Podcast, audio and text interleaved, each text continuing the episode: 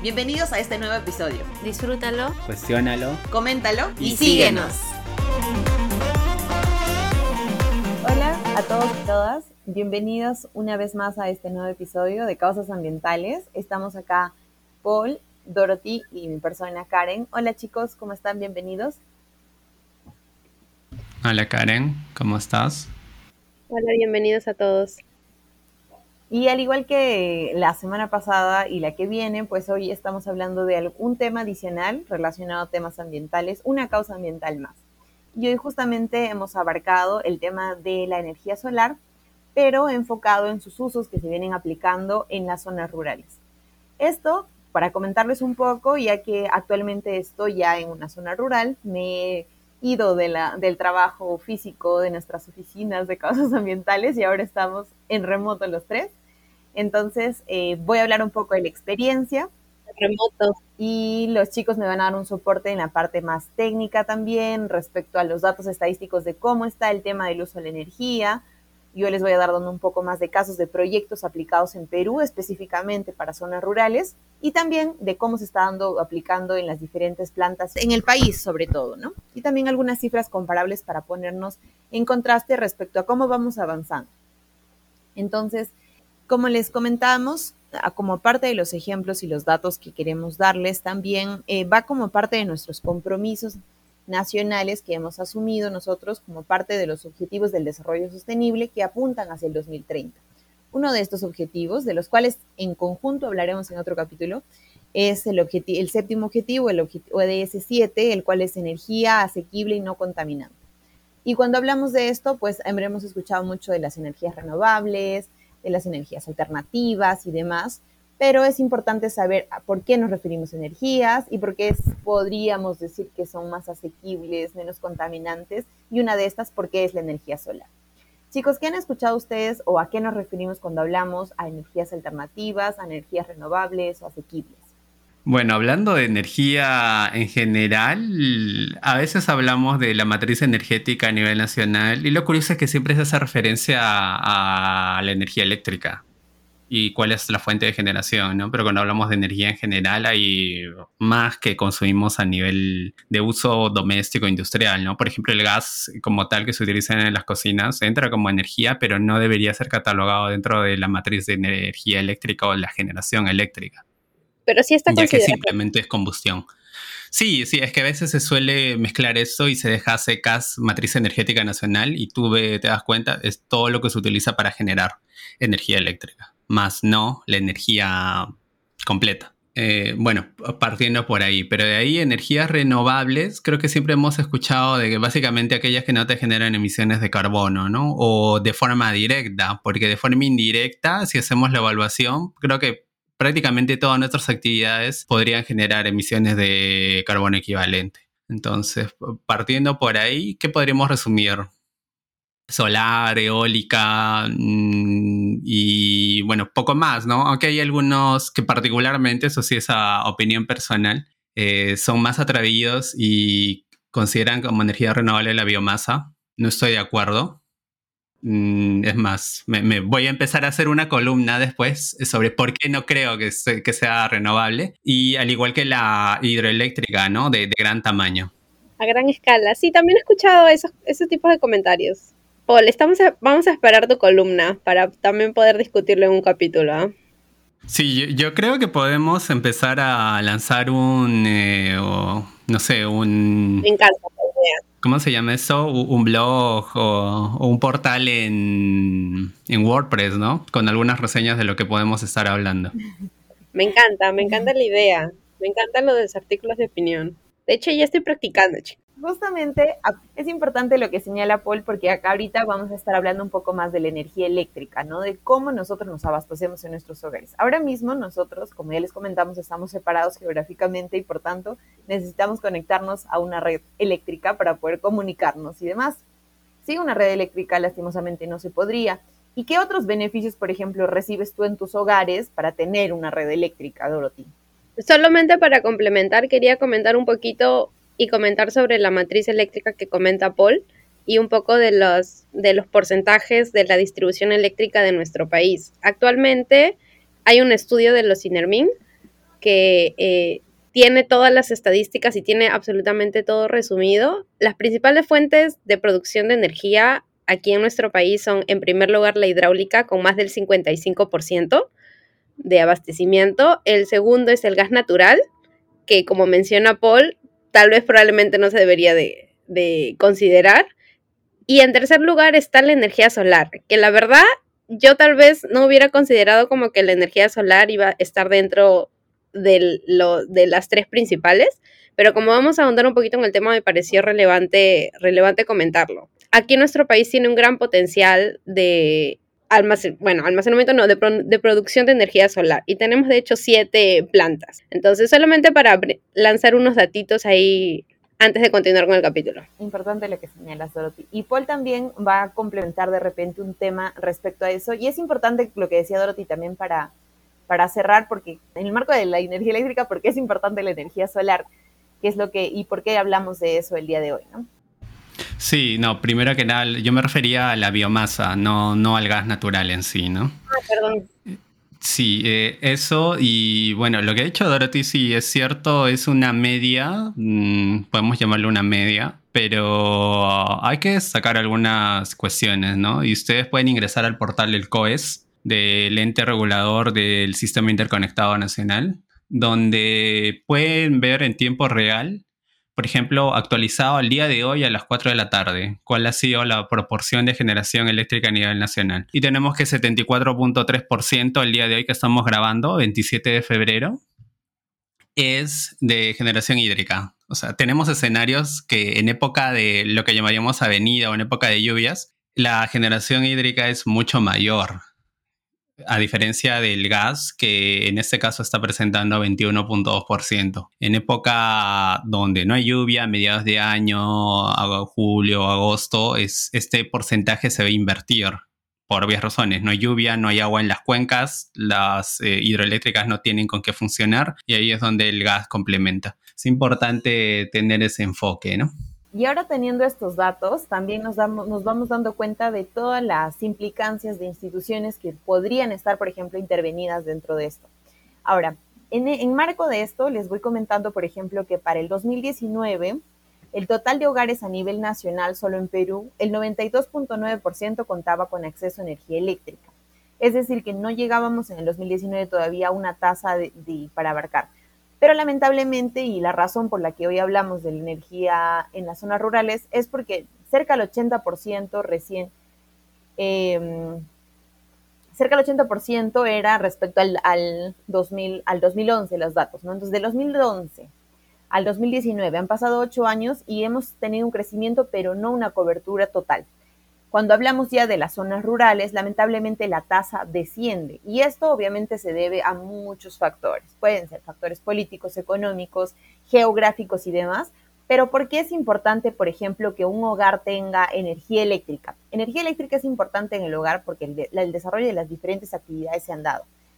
En, el, en, la época en la que estuvimos en pandemia, creo que fue mucho más latente e incluso mucho más público para las personas, cuando habían niños y niñas que tenían que, por ejemplo, ir a los diferentes cerritos a poder conectarse a Internet o poder de repente ser o tener el mismo acceso o la misma posibilidad que cualquier niño de, de una zona de repente urbana del acceso a una educación digna, por ejemplo. O algo tan básico, algo tan básico como recibir una clase era muy difícil para muchos peruanos y peruanas y lamentablemente hasta hace un par de años de repente no todos y todas éramos conscientes de esa realidad. Y ahora, si hablamos solamente de la energía eléctrica, ahora los sistemas de alcance de red, de Internet, es otro tema que vamos a hablar, ¿no? Cuando hablamos de las cifras también, disculpen que uso datos del 2019, pero son los que eh, estoy manejando más o menos porque son previos a la época de pandemia. Y estos datos también nos hablan, por ejemplo, de cuáles son los departamentos que hasta esa fecha tenían una cobertura mucho menor en las zonas rurales, y en este caso serían Loreto y Ucayali, que pues también son zonas de repente mucho más alejadas. Y en ese sentido, nuestro interés político, privado también, y además de las diferentes instituciones, es pues hacer este crecimiento, ¿no? Como les hablaba, dentro de nuestros objetivos de desarrollo sostenible, nosotros apuntamos a tener de repente una energía que abarque, que sea más asequible, pero que, en prioridad también alcance a las demás personas. Y al no alcanzar, pues una de las salidas que ha venido teniendo los diferentes proyectos ha sido la energía solar, ¿no? Al respecto, de repente, si quieren acotar algo más. Sí, sí, bueno, has estado mencionando sobre el alcance en general y a mí sí me sorprende que si comparo, tal vez, no sé, hace 20 años, tenía corta edad, sin embargo, había lugares donde uno viajaba a través de las carreteras y había comunidades que no tenían acceso a la energía eléctrica. Hay sitios donde he podido regresar ya 20 años después, ahora con más conciencia e incluso con algo de conocimiento de cómo funciona la generación, la distribución eléctrica a nivel nacional. Y sí, me llevaba con la sorpresa de que hay muchos lugares ya tienen energía eléctrica. Es eh, curioso que uno puede darse cuenta eh, viajando de noche a través de las carreteras por diferentes lugares. Es cierto que falta todavía acceso a la, red de gran cantidad de lugares, pero particularmente yo sí pude apreciar el incremento de, de la cobertura. Y otra cosa que sí me gustaría resaltar es que los proyectos que extienden la demanda, o mejor dicho, el alcance de la red eh, nacional, curiosamente son los proyectos de minería, ¿no? Son los primeros que por la gran demanda, ya que prácticamente te instalan en algunos casos una ciudad donde no había, hacen que las redes se puedan eh, extender y cubriendo y alcanzando a veces hasta poblaciones aledañas. Es cierto que una ciudad que antes no tenía conexión también podría incrementar, pero lamentablemente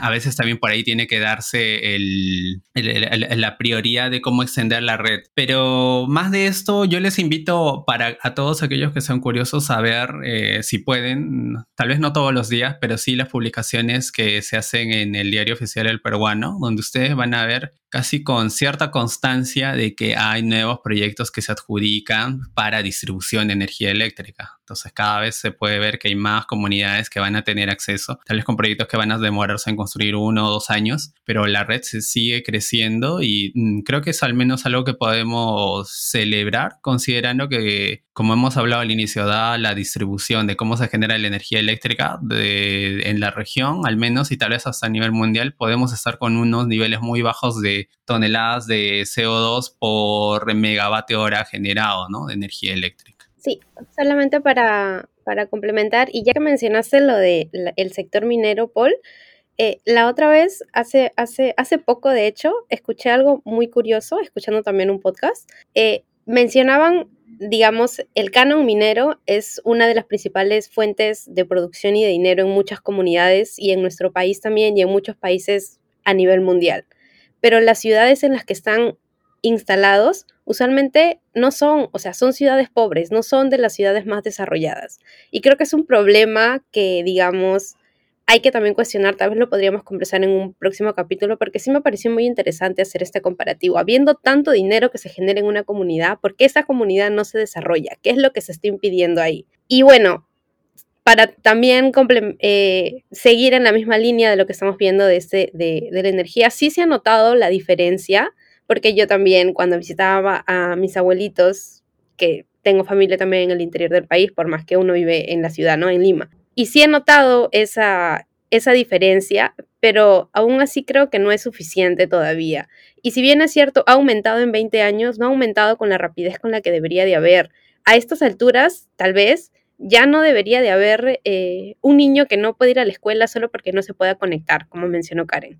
Creo que es muy injusto que eso pase, que haya personas que están totalmente limitadas. Y creo que es algo que, que nos ha hecho ver tal vez la pandemia algo, algo positivo, porque creo que muchos hemos perdido esa, digamos, eso es nuevo para nosotros. Tal vez era una realidad existente que se ha visibilizado en esta pandemia, ¿no? Pero siento que en algunos casos y en algunas, en algunos aspectos de, cómo está funcionando y todos los problemas que estamos enfrentando como sociedad, al menos ahorita en, el Perú, mucho se, se ha perdido esa capacidad de indignarnos que tenemos.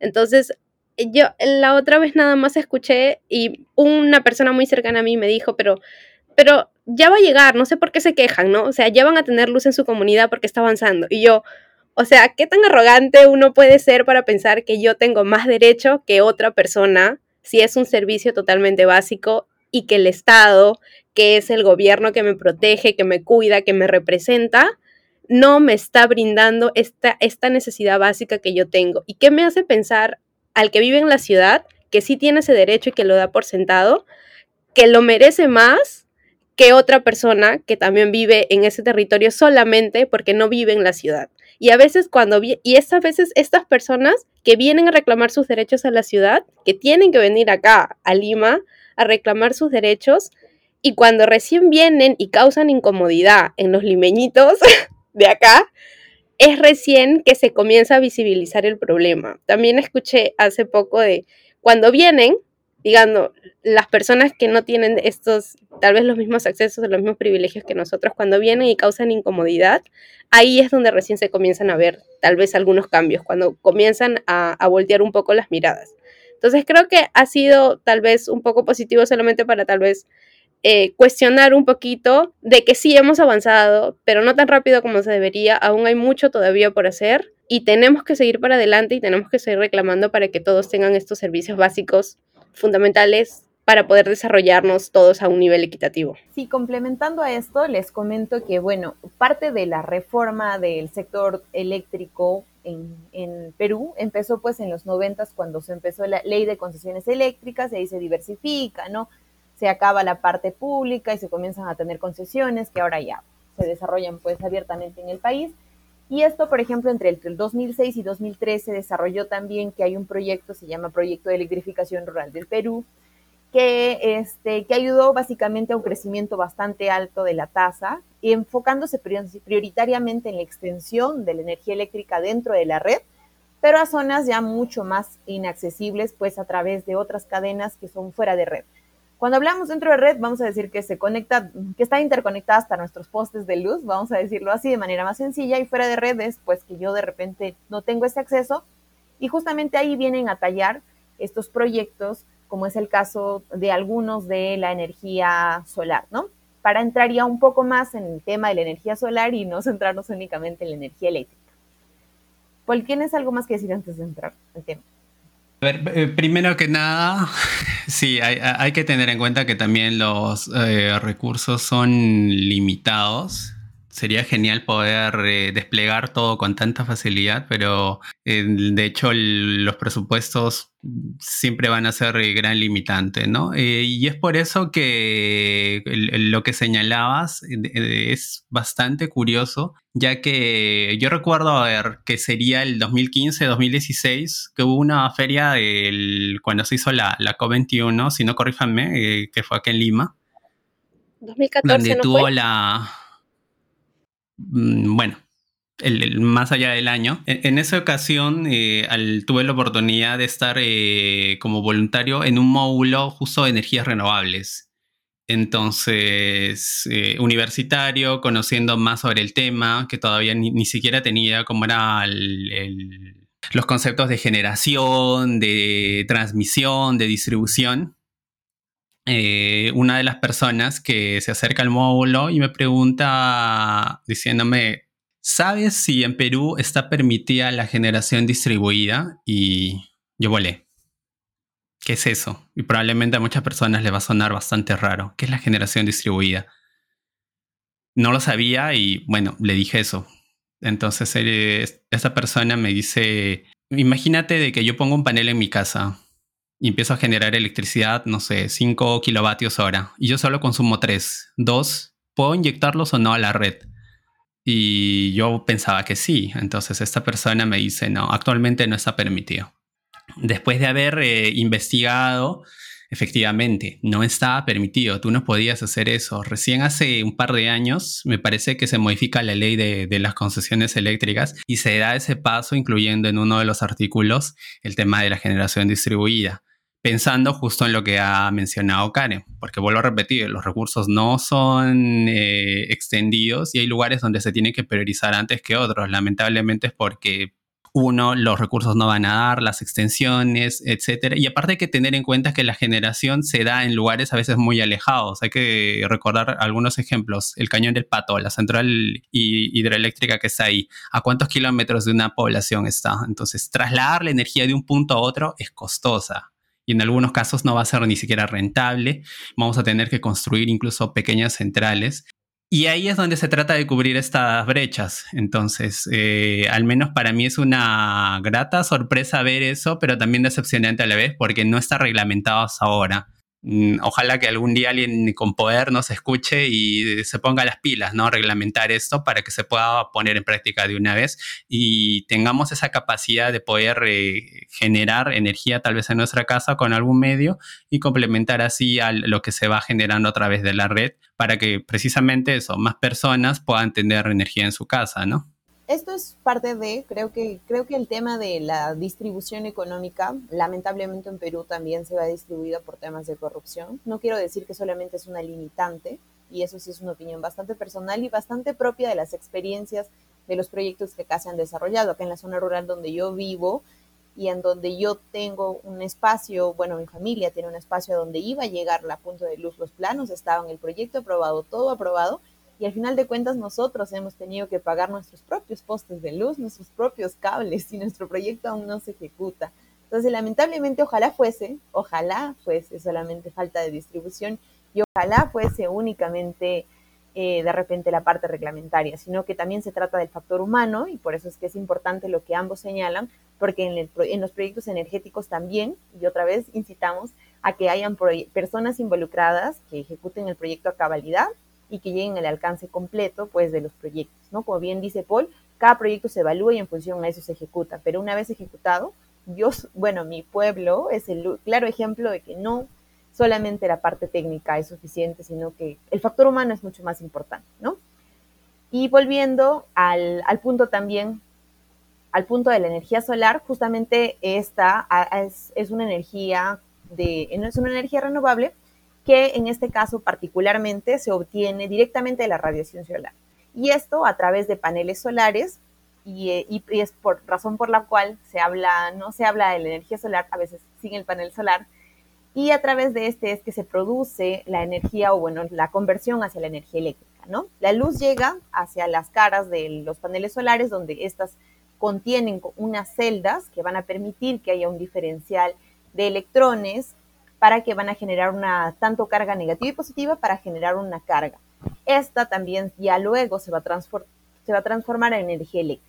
Esta energía eléctrica se está usando, como bien señala Paul, en su gran mayoría no este, fuera de la red. No necesariamente está conectado hacia el poste de luz y no se abastece directamente, sino que lo puedo usar yo para una medida complementaria, de repente en mi hogar, para tenerlo como una terma eléctrica, una terma solar, propia, no necesariamente conectada a mi sistema, como también de repente lo puedo usar para otros usos. En ese caso, vamos a nosotros usarlo para diferentes causas. En el, capítulo de hoy quería comentarles algunos usos particulares de los cuales nosotros, por ejemplo, en el lugar en el que estoy, que es el, distrito de Leimebamba, de Chachapoyas, Amazonas, somos un distrito bastante ganadero. Entonces, uno de los usos que más se le da en este lugar, lugar es para el uso del cerco eléctrico. Creo que es algo muy llamativo y lo quería comentar porque justamente acá nosotros nos dedicamos al cultivo de pastos para el abastecimiento productivo de la leche.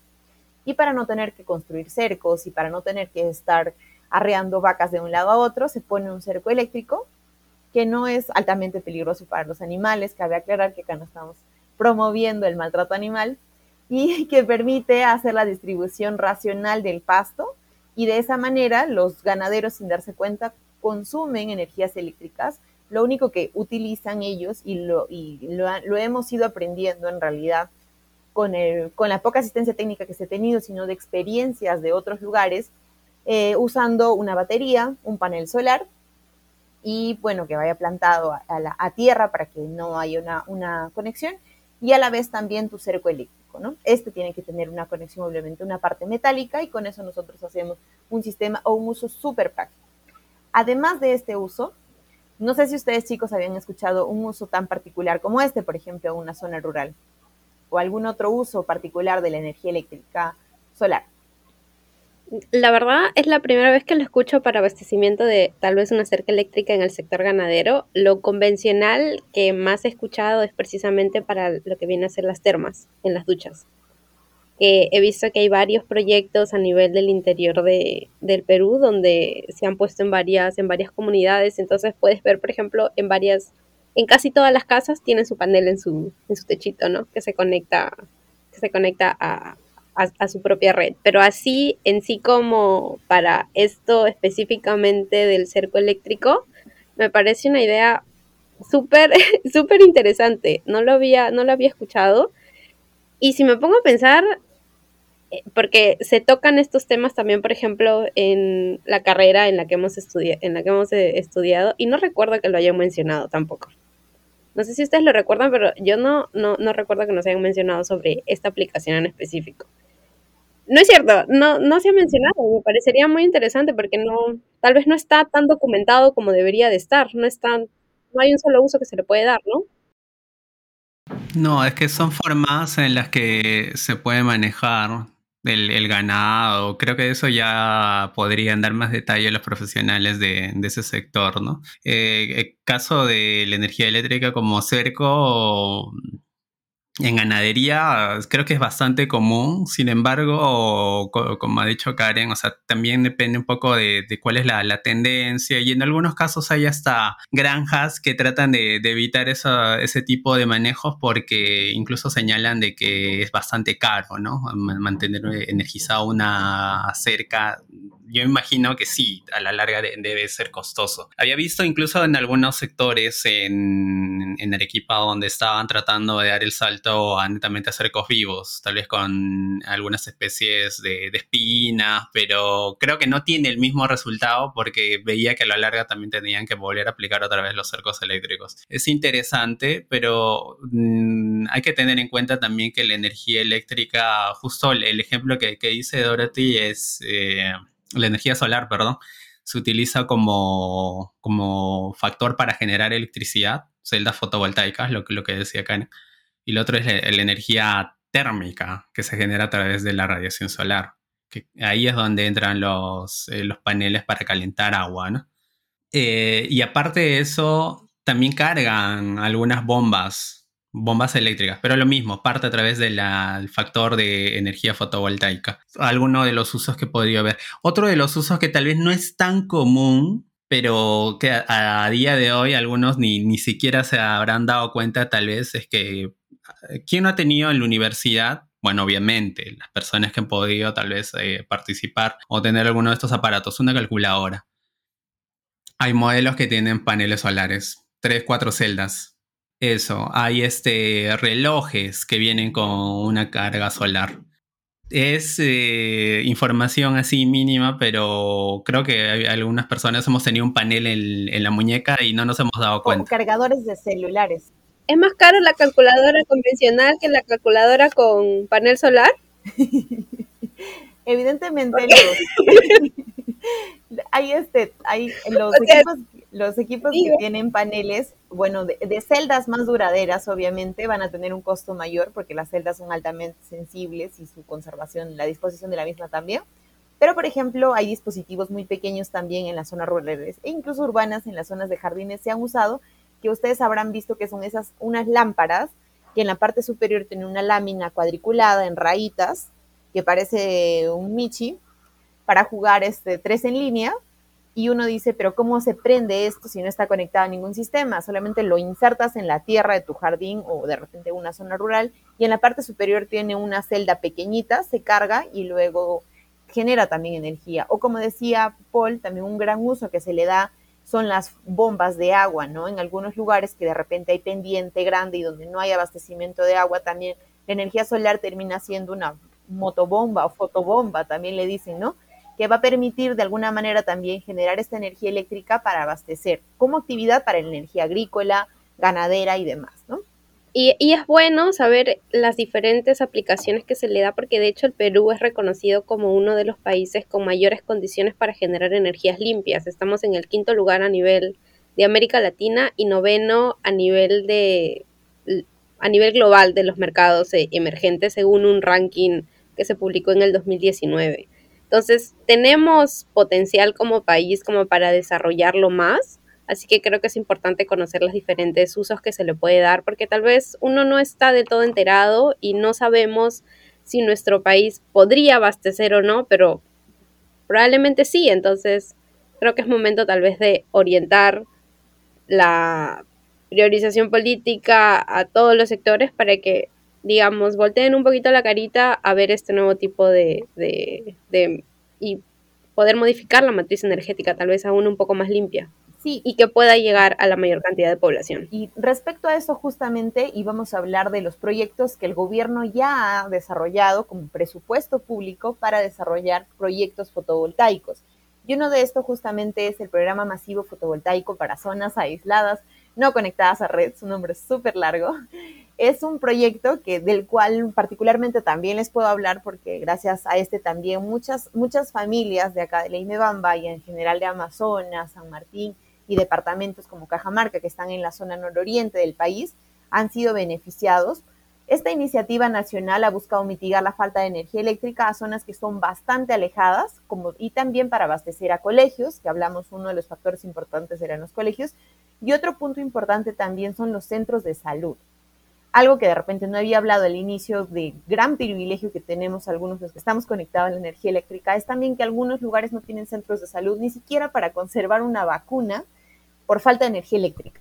Entonces, este proyecto intentó priorizar hogares, centros de salud y centros educativos ubicados en zonas rurales que de repente no estaban cercanas a una red para conectarla y obviamente desarrollar un proyecto de repente de extensión de la red es muchísimo más caro y como esta opción ha implementado la generación de paneles fotovoltaicos. Este programa obviamente está dirigido por el Ministerio de Energía y Minas.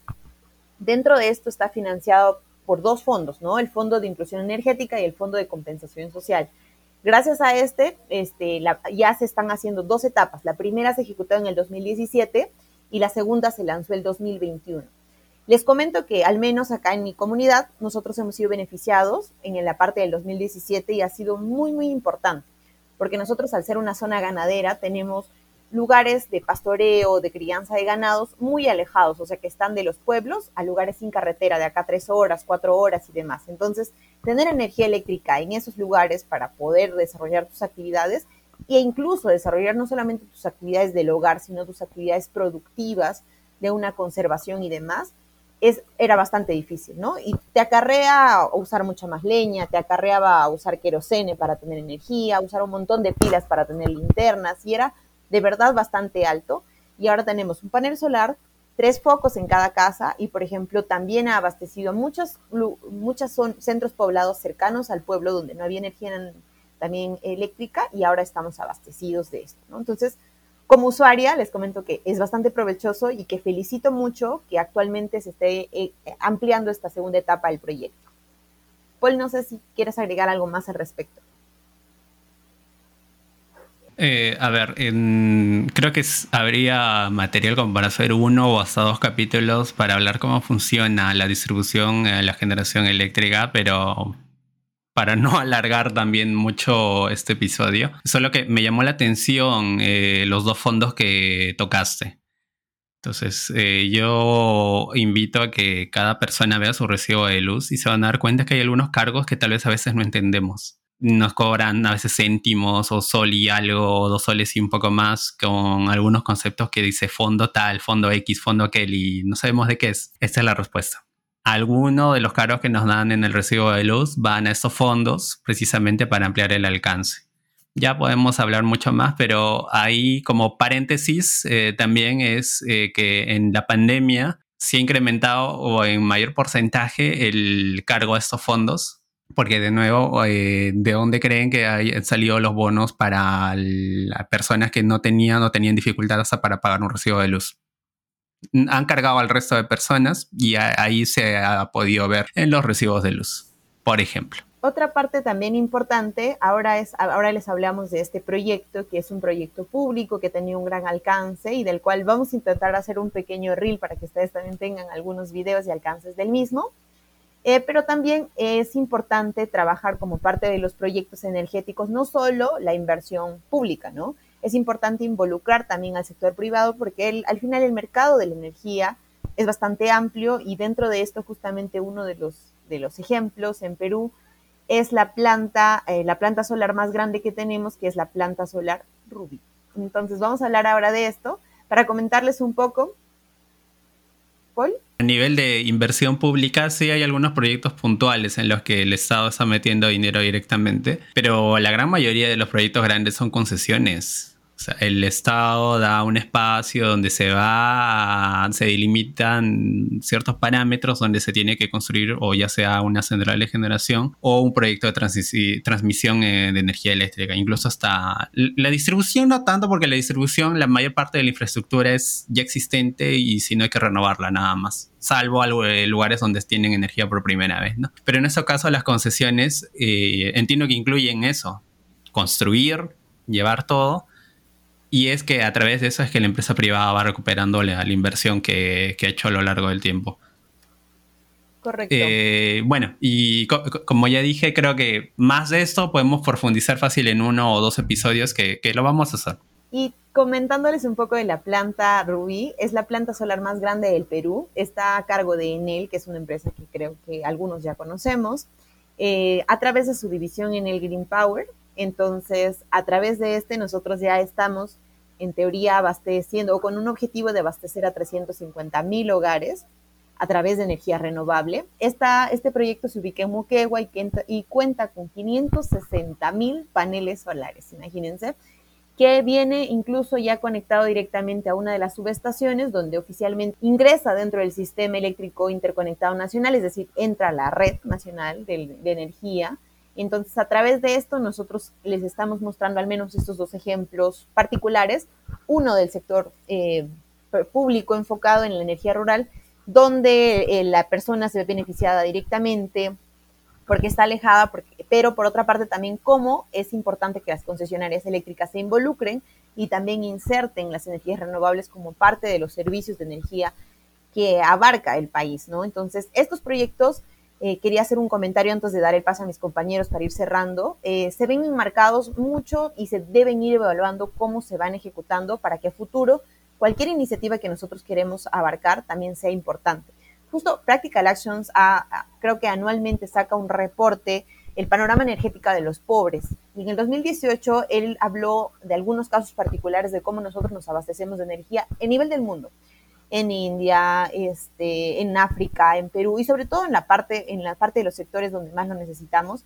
Y justamente hay varios indicadores que ellos sacan para evaluar los proyectos energéticos y muchos de estos, por ejemplo, no solamente habla de extensión, sino habla de mientras más alejados sean, si estamos dándole un enfoque de alcance y participación a las instituciones privadas. Habla también de otro indicador, por ejemplo, de involucrar a, a los indicadores de género, como es Muchas veces las mujeres, valgan verdades, son a veces las que más perjudicadas se ven en algunos casos en el tema energético, porque son las encargadas, por ejemplo, del hogar, en el caso de, la, abastecer los sistemas básicos del hogar, ¿no? De cuidar a los niños, de la alimentación. Pero en este caso hablo de energía en general, no solamente eléctrica, sino también de cocina.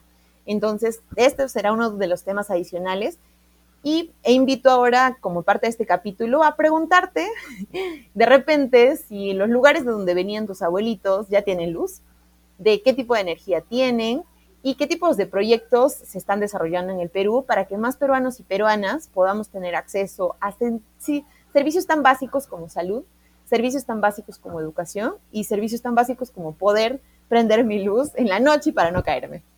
Les doy el pase, chicos, para ir cerrando con algunos datitos eh, finales. Sí, nada más para finalizar, eh, algo que mencionó Karen en el transcurso del episodio y los que no han escuchado hoy se está saltando al final, así que escuchen todo el capítulo. Pero algo que es bastante crítico es personas, sobre todo la, la ética todo lo que hagamos va a depender mucho de las personas, más allá de regulaciones, más allá de aspectos técnicos, mucho va a depender de las personas que lo ejecutan. Que sea conciencia. Eso, y lo segundo es eh, en algunos lugares donde no hay facilidad a la conexión a una red o por diferentes razones, en algunos lugares sí va a ser bastante más eh, útil la energía solar, pero hay que tener en cuenta que esto muchas veces viene acompañado de baterías, de más equipamiento.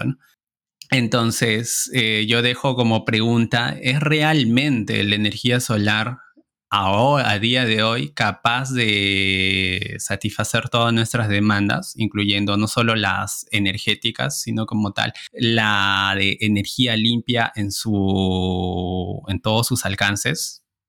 Con eso quiero decir eh, la minería que se tiene que hacer para extraer los materiales y de todos los componentes, no solo de los paneles.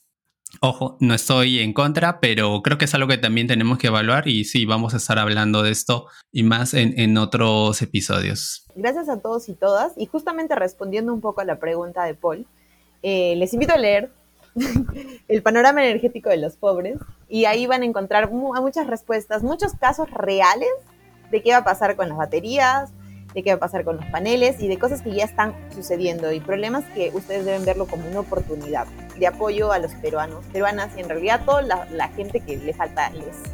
Así que nos vemos en el siguiente capítulo y gracias por escucharnos y respondan a nuestras preguntas en todas las plataformas en las que están. Cuídense.